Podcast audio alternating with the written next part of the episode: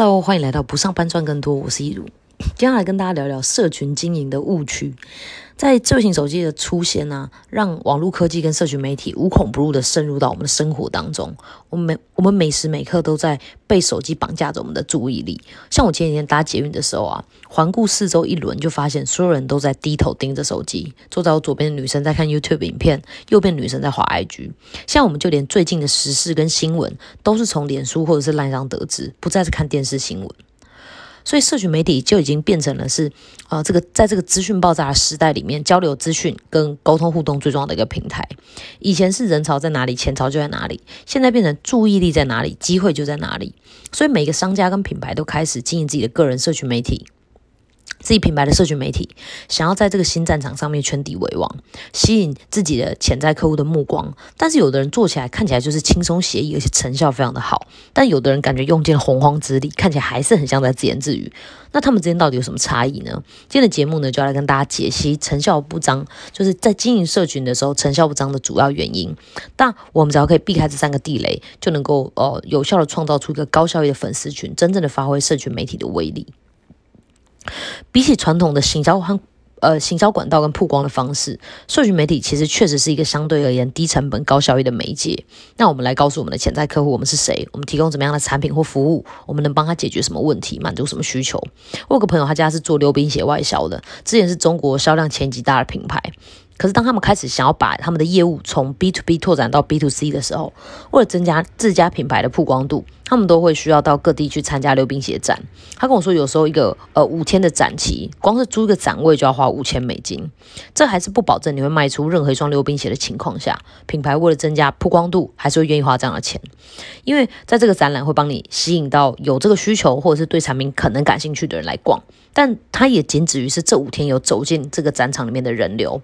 而且在你的旁边，每一摊都是你的竞争对手。从这么艰困的情况，我们看，我们可以看出来，能够呃让你从众多的品牌当中脱颖而出的那种行销，其实本来就不是一件容易的事。即便换到了线上，也是一样的。但是透过社群媒体来曝光跟经营品牌的好处是，成本可能更低，触及的人群可以更多。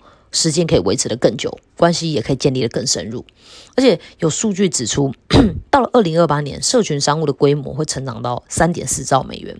所以它虽然不是一件容易的事情，但从方方面面上看起来，它都还是一个值得长期投入的领域。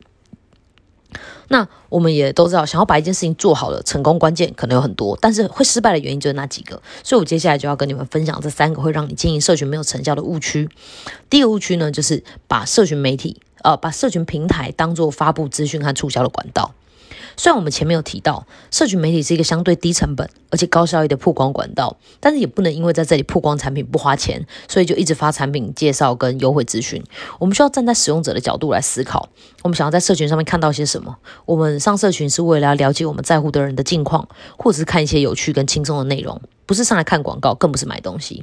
所以，如果作为店家或者是品牌的我们，每天发的都是只有自己在乎的内容，而不是潜在客户感兴趣的内容的话，很快的就会被取消追踪，甚至是平台的演算法也会因此认定我们的内容是对别人没有帮助的，而降低我们的触及率。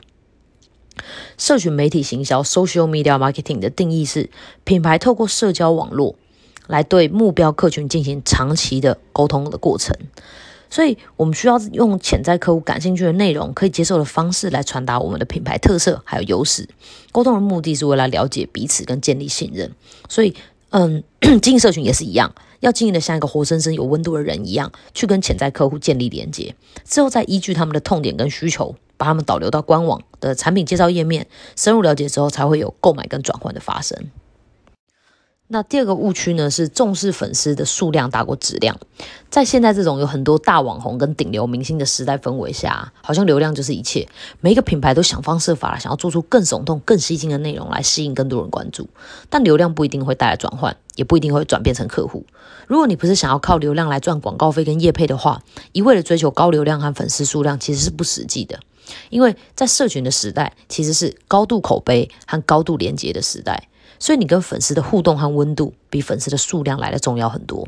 如果你发布了一则内容，那你得到了一百个点阅数，加上一百则留言，会比你拥有一万个点阅数，但只有一则留言好得多。因为前者代表你的内容是有人在乎的，而且他们都很积极的参与。这种高参与度、高粘着度的粉丝转化率会更高，而且这样子其实呃也不会需要无限上纲的去扩大流量才能够产生结果，只需要经营好呃一个小众市场的社群就可以了，是比较符合一般人跟小品牌的发展策略。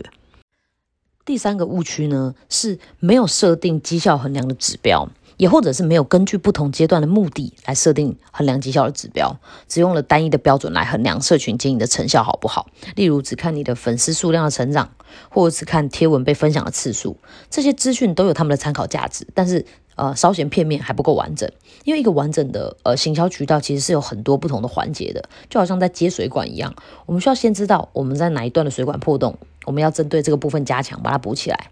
所以，我们需要先问我们自己：诶，为什么在现在，为什么我要经营社群？现阶段我想要达到的目的是什么？目的不同，做法跟衡量指标也会不同。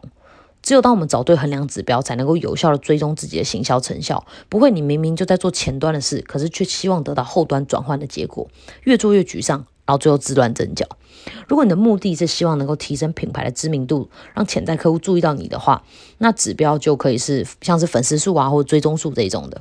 那如果你想要提升呃潜在客户对产品的兴趣，那衡量指标可能就是发文的点赞数跟触及率。那如果你想要强化的是呃跟潜在客户之间的关系和连接，就可以。呃，参考留言数跟互动率。如果你的目的是想要导购、增加营业额，那衡量的指标就会是呃转换率跟订单数。